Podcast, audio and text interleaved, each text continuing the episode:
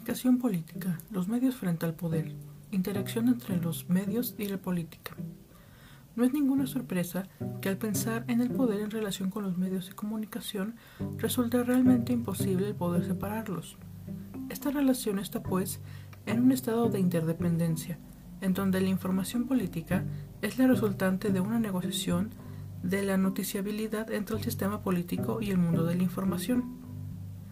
Es necesario mencionar entonces qué entendemos por medios de comunicación y qué es lo que entendemos con poder en relación con estos. En cuanto a los primeros, los medios de comunicación los entendemos como aquellos por los cuales circula la información, dicho a grosso modo, como lo son los periódicos, la televisión, radio e internet. Y el poder, por su parte, como una relación entre gobernantes y gobernados, en donde los primeros tienen la capacidad de imponer su voluntad y cambiar la orientación de acción y pensamiento de los segundos. Ahora bien, tomando en cuenta que esta dupla de centralidad y dependencia mutua es intrínseca al fenómeno de la comunicación política, surge la pregunta, ¿los medios controlan o influyen sobre las decisiones públicas y actuación de los gobiernos? Para contestar esta pregunta, primero debemos plantearnos qué implican las decisiones públicas y entender la actuación gubernamental como algo más extenso que solo la política pública. Las decisiones públicas son un proceso necesariamente secuencial que puede modificarse, matizarse o incluso rechazarse por elementos políticos, presiones sociales, etc. Ahora, si tomamos en cuenta que la comunicación política requiere de esta relación de la que ya se ha estado hablando, significa que los medios influyen en las decisiones públicas y la actuación gubernamental necesariamente. Desde un punto de vista pragmático, esto ocurre desde el periodismo en integración con el poder político de distintos niveles. También en un continuo implícito en el que se distribuyen las distintas formas de producir información política. En esta lógica, son normalmente los ciudadanos los que logran obtener ventajas de los medios masivos. Esto es conocido como el cuarto poder. Los medios de comunicación, sin embargo, también son capaces de actuar de forma contraria, en convertirse en un contrapoder del cuarto, es decir, de sí mismos. A este fenómeno se le denomina quinto poder, dado que los medios tienen que agruparse cada vez más en el seno de inmensas estructuras. Después de esto surge otra duda. ¿Los gobiernos pueden controlar a los medios e influir sobre los contenidos que estos publican?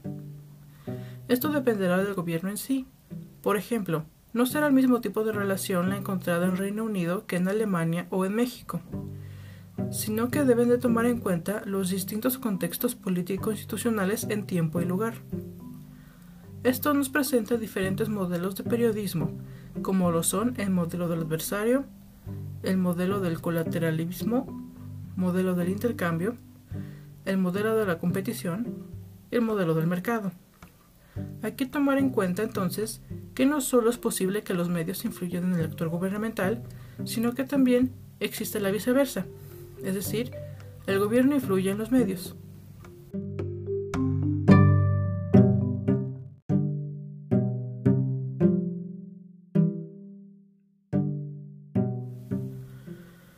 Después de estas cuestiones teóricas, es preciso hablar acerca de las posibles patologías en esta relación. Para ello, tenemos una serie de efectos sistémicos de la mediatización, resultado de la acción mediática en el funcionamiento del sistema político, y los efectos psicosociales, que son el flujo que ejercen los medios en las actitudes, opiniones y comportamientos políticos. Mediatización es sinónimo de poder de medios, conjunto de los efectos empíricamente observables que producen los medios en el sistema político. En estos términos, hay efectos mediáticos, que afectan predominantemente a los aspectos mediáticos de la comunicación política, como lo son la espectacularización, construcción de la agenda política y fragmentación de la información política.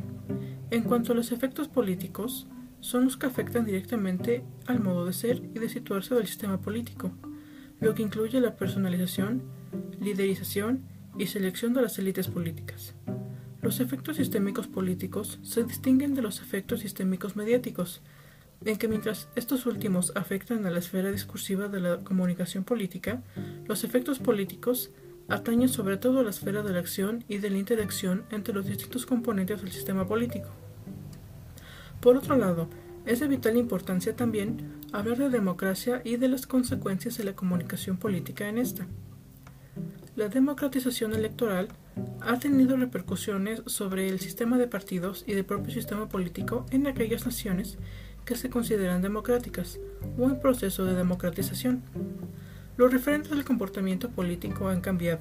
Las percepciones y expectativas de los distintos sectores de la población se han ido redefiniendo en un marco de reconocimiento de la diversidad. Para la conformación de una cultura política democrática es de capital importancia la participación de los medios de comunicación en una lógica de circulación de la información o transparencia entre el gobierno y la sociedad, así como la participación política y su incentivación.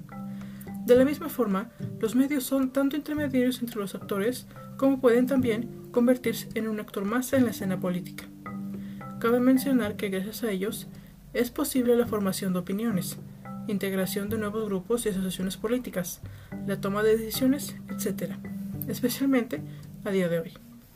A razón de esto y considerando todo lo anterior, los medios efectivamente se convierten en un poder más, y por ello debe de estar nivelado y regulado hasta cierto punto, al igual que el resto de poderes. Esto pensando en pro de la democracia y considerando las condiciones de un sistema político y de un engranaje institucional como lo puede ser el mexicano.